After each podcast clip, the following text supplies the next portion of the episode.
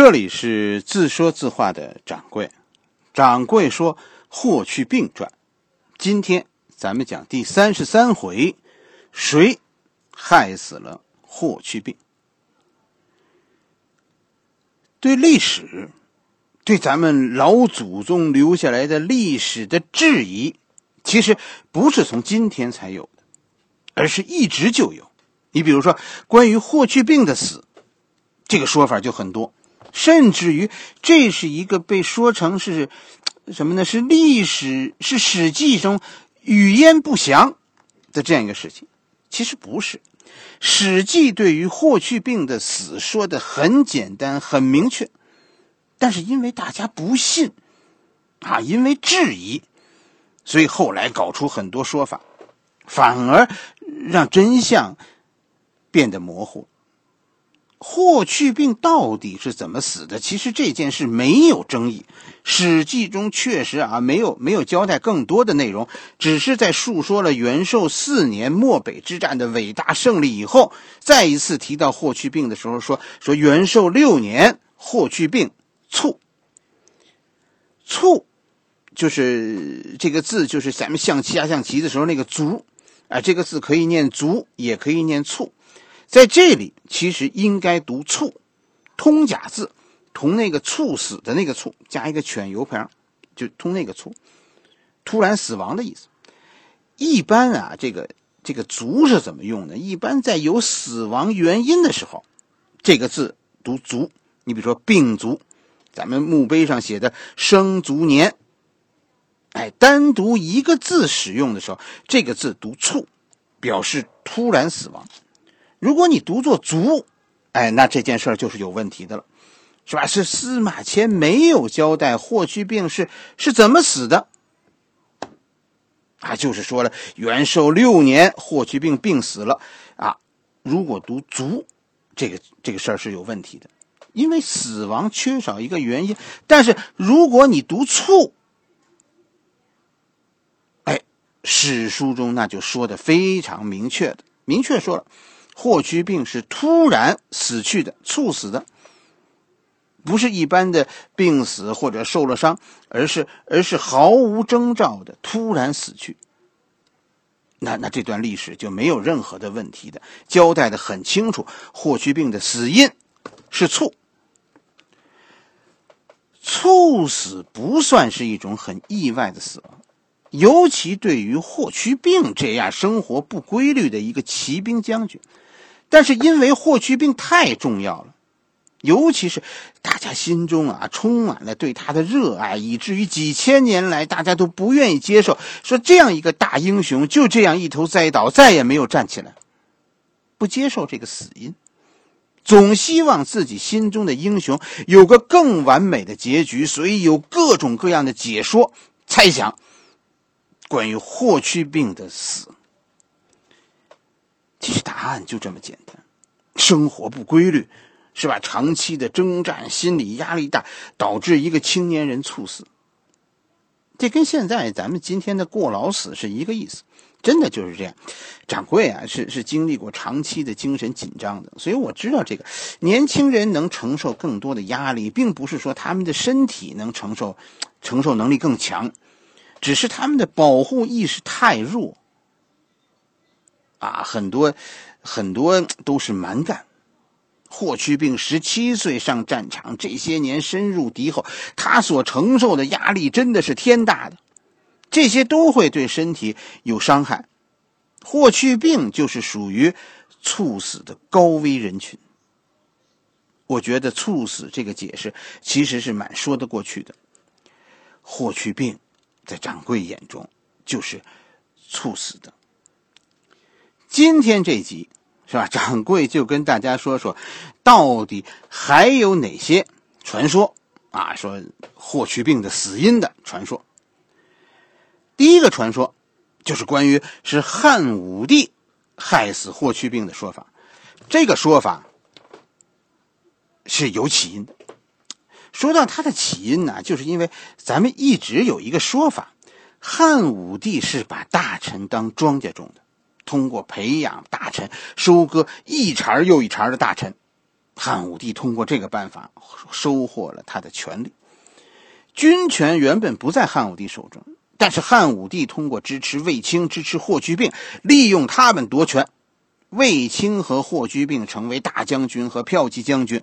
哎，这就是在元寿四年开始，卫青远离了军队，霍去病再一死，军权就完全的落入了汉武帝手中。因为这个原因，有人猜测是汉武帝收庄稼，害死了霍去病。我觉得这样的事情啊，汉武帝干得出来，但是对于霍去病，他没有干。不是说以后不会，而是说现在还没到时候。霍去病的死其实不符合汉武帝这个时候的利益，就是这样。汉武帝害死霍去病。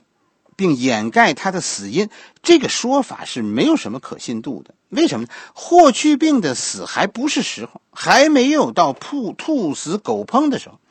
霍去病死的时候，正是汉武帝最需要霍去病的时候。从元寿五年，霍去病射死李敢以后，汉武帝就忙着改组政权，是吧？政权就开始过渡。另一种说法就是，一直到元寿六年才设立大司马。就是完成了政权向汉武帝独裁的转变，所以这一段时间，霍去病其实没有出征，甚至于在匈奴拒绝了大汉朝的和平倡议，并且扣留了大汉朝去谈判的使者。在这种情况下，汉武帝都没有让霍去病再次出征，没有发动战争。汉武帝真的是想改变方向了。现在的大汉朝的国策不再是北上进击匈奴，而是西进。漠北之战刚一结束，张骞就第二次踏上了出使西域之路。这一次，他是去联合西域各国，组成反对匈奴的联盟，实际上就是从从西面切断匈奴的经济来源。大汉朝现在把匈奴赶过了荒漠。然后呢？然后在东面扶植匈奴的其他叛别派别，以后最大的这一股就是到汉朝末年就是乌桓，哎，以夷制夷；而在大漠的西面，汉武帝联合西域诸国，哎，咱们一起搞丝绸之路。另一方面，利用我们之间的经济往来，组成军事上的同盟。啥叫同盟？就是因为经济而政治。啊，用军事捍卫经济，经济同盟是个起因，而军事同盟是它的必然结果。这个同盟现在还没有名字，就是一种松散的经济往来。大汉也不是霸主啊，只是因为他击败了不可一世的匈奴，大家现在对他另眼相看。哎，就是这样。当一个政治啊，一个统治啊腐朽。像比如匈奴这样，他遭到万人唾骂的时候，那个敢于挑战他的国家，将成为领袖。老大和老二的斗争，不是他们之间的对决，而是到底是老大带着大家斗老二，还是老二带着大家斗老大的问题。汉朝其实并不比匈奴更强大，但是在这个关键时刻，汉武帝挺身而出，一下子就成为西域诸国勇气的来源。匈奴成为大家愤怒的对象。跟大家说，这这种同盟以后经过几十年的往来，同盟的最后，中国文化和西域文化交流的结果，就是中国历史上著名的西域都护府。从河套向西，包括现在的河西走廊，一直到新疆。都因为汉朝设立西域都护府，而纳入了汉朝的版图。西域中国诸国，从从这个大汉朝的保护国、被保护国，过渡为蜀国。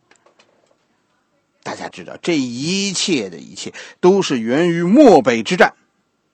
终于，大汉击败了匈奴，确立了自己的地位。而原本匈奴以匈奴为核心的西域体系瓦解了，这种改变使得后来的西域纳入中国版图。一想到说这一切都是因为霍去病而开始的，哎，就更觉得他不应该这样死去。但是你必须得承认一件事：霍去病对汉武帝西去的政策十分重要。以至于你可以认为这个政策就是就是为霍去病量身打造的。汉武帝那样树立一个英雄，就是为了争取西域的人心。现在霍去病突然死去，最伤心的应该就是汉武帝。哎呀，这茬庄稼眼看就要收获了，一场大风全倒了。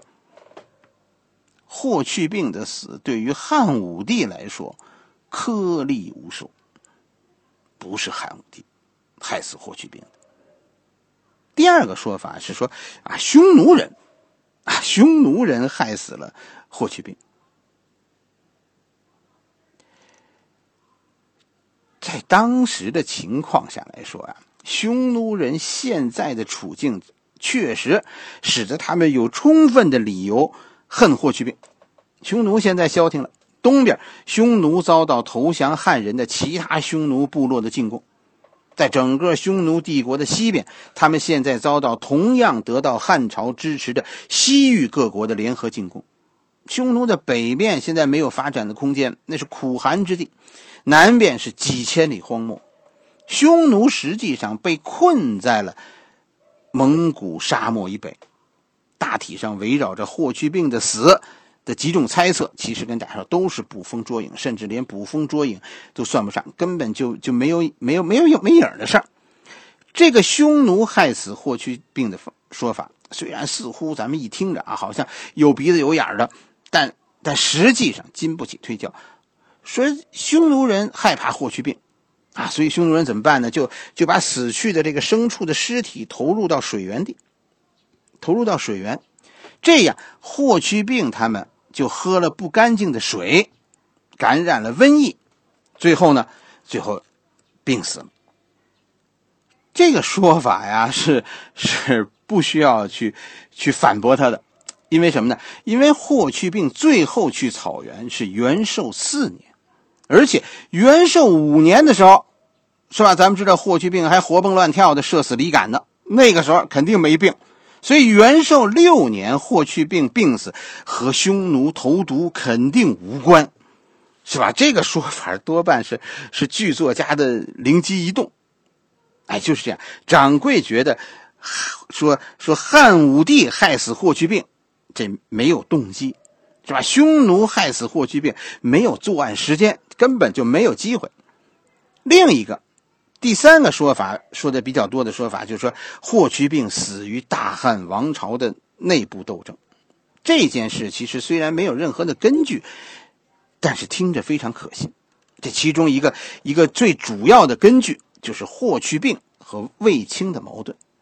但是，鉴于霍去病和卫青他们两个人之间表现出的亲密，以及在在政治利益上这两个人的高度一致，所以几乎没听到过说说卫青本人害霍去病的说法。但是有卫青集团这个说法，就是卫青虽然没有害霍去病，但是卫青集团的人是有害霍去病的动机的。有一件事是肯定的。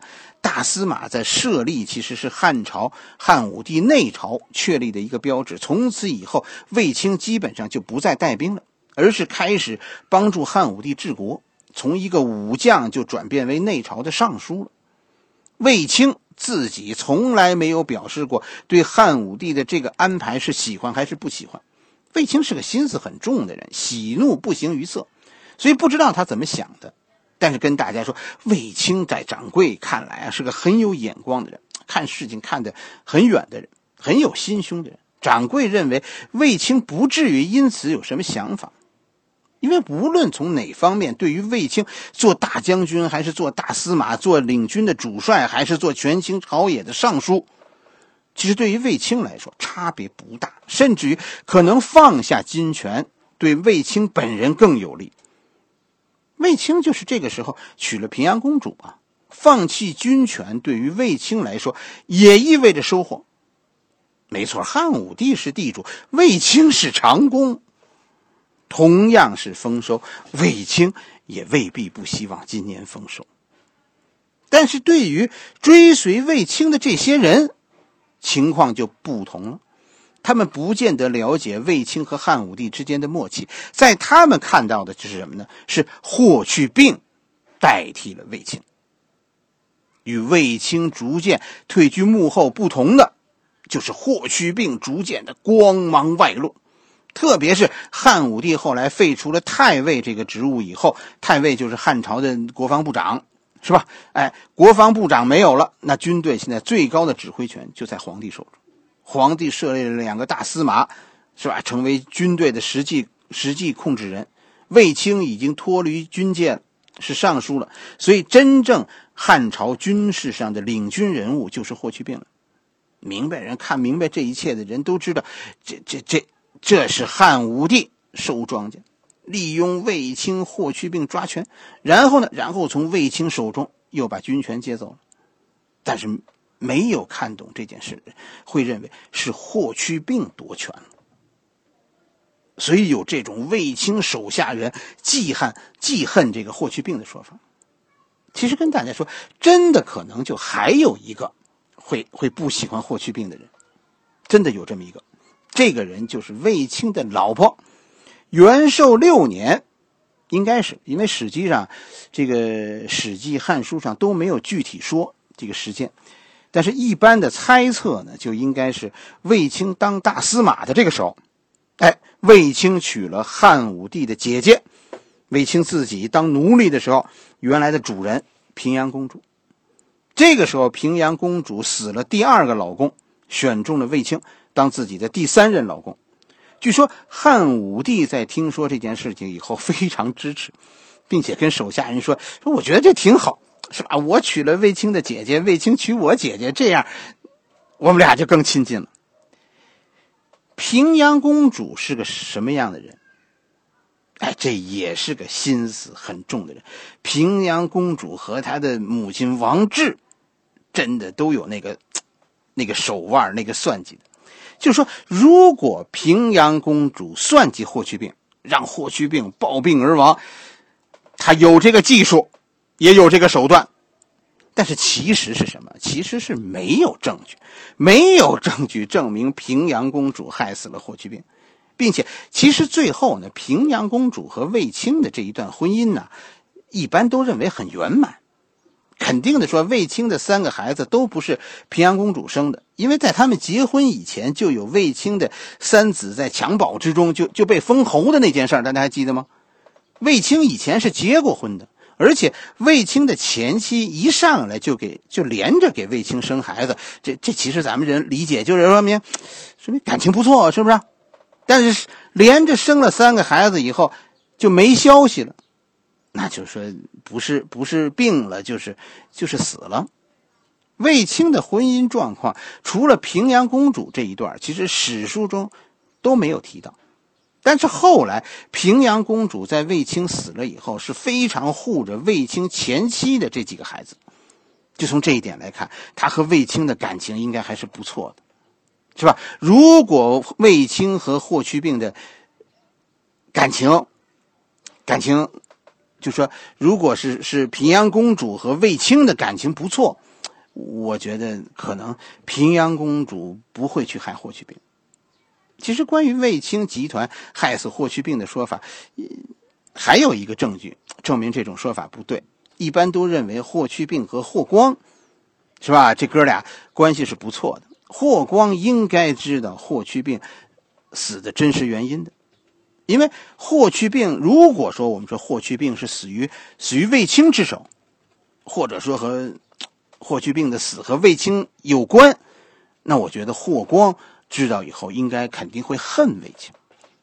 霍光恨不恨卫青？后来啊，霍光掌权了，是吧？在汉武帝死了以后，霍光掌权，曾经有一度霍光权倾朝野。啊，他能决定谁当皇帝的时候，他选的是卫子夫的孙子。当霍光需要一个自己人当皇帝的时候，他选择了卫家人。这就是说，霍光不认为霍去病的死和卫青有关。如果要一定，咱们现在找一个啊，找一个可疑的凶手，实际上掌柜跟大家说，大家可能没注意到，确实可能还有一波人。是害死霍去病的凶手。除了一件事，其实我们看不出霍去病到底卷入了什么危险的事情。就除了一件事，霍去病除了这件事，霍去病其实你看历史就是一个特别阳光的大男孩，什么事儿呢？夺嫡啊，这这要命吧？夺嫡。《史记》在《三王列传》中记载了元寿六年霍去病的一份奏章，揭开了一些一些隐秘的历史。这一年，卫青和霍去病联合几个大臣，都是实力派大臣，上书汉武帝，要求皇帝让自己的三个封王的儿子就范。这个时期的背景啊，就是卫子夫已经失宠了，是吧？卫子夫其实，在汉武帝的心里啊，很位置很奇怪。汉武帝这个人很迷信。啊，他能 相信天人感应，这这真的不是偶然的。汉武帝曾经长期没有孩子，第一个给汉武帝生小孩的就是卫子夫，而且自从卫子夫给皇帝生了一个女儿，汉武帝跟着那就算是开始生育了，啊，又连续的生了生育了几个女儿，但是始终也没有儿子，直到卫子夫给汉武帝生了儿子。跟着一下子，汉武帝跟着那几年就连续的生了四个儿子，所以汉武帝啊一直其实不怎么喜欢卫子夫，他喜欢的那个类型啊不是卫子夫那个类型，汉武帝很喜欢那种很活泼、很泼辣的那种女孩，卫子夫不是。但是卫子夫在汉武帝心中地位非常稳固，卫子夫是皇后，卫子夫的儿子是太子，同时。卫青是太子的舅舅，霍去病是太子的表哥，哎，就这一家人，都是围绕着卫子夫和皇帝的关系来的。现在太子的舅舅、太子的表哥联合其他大臣，要求把皇帝的其他的三个儿子啊都派到外地去。你可以认为卫青他们所说的是正确的，因为。这确实是大汉王朝的规矩。太子一旦确立成年的儿子就要被封为藩王，其他的儿子就要被封为藩王，并且要派他们就藩去封地，以确保太子的地位。大家注意啊，这里《史记》中有非常重要的一句话，就是卫青和霍去病不是直接把奏书交给皇帝的，而是他们把奏书交给了霍光。尚书令，这个时候的尚书令就是霍光。然后霍光在汇总了几个人的奏章以后，递交给汉武帝的。然后呢，史书中说了，然后这件事儿就没声了。汉武帝的原话是让内廷去处理。跟着，汉武帝把姐姐嫁给了卫青，霍去病突然死去。跟大家说，皇帝的这帮儿子呀，没有一个是省油的灯。但是，这些说法，咱们说也是没有证据的，啊，说是说是卫青，说是霍去病是是死于夺嫡之争，啊，被其他几个几个王子陷害的，哎，也没有，这连这连捕风捉影都算不上，这仅仅是怎么说呢？就就所有这些猜想，你可以理解为都是一种一种心中的怀念。啊，我们因为不甘心自己的心中的英雄就这样倒下，而不断的在从历史的缝隙中寻找所谓的原因。但是其实，霍去病的死，史书中是有很明确的记载的，那就是霍去病是过劳死、猝死。元寿六年，霍去病猝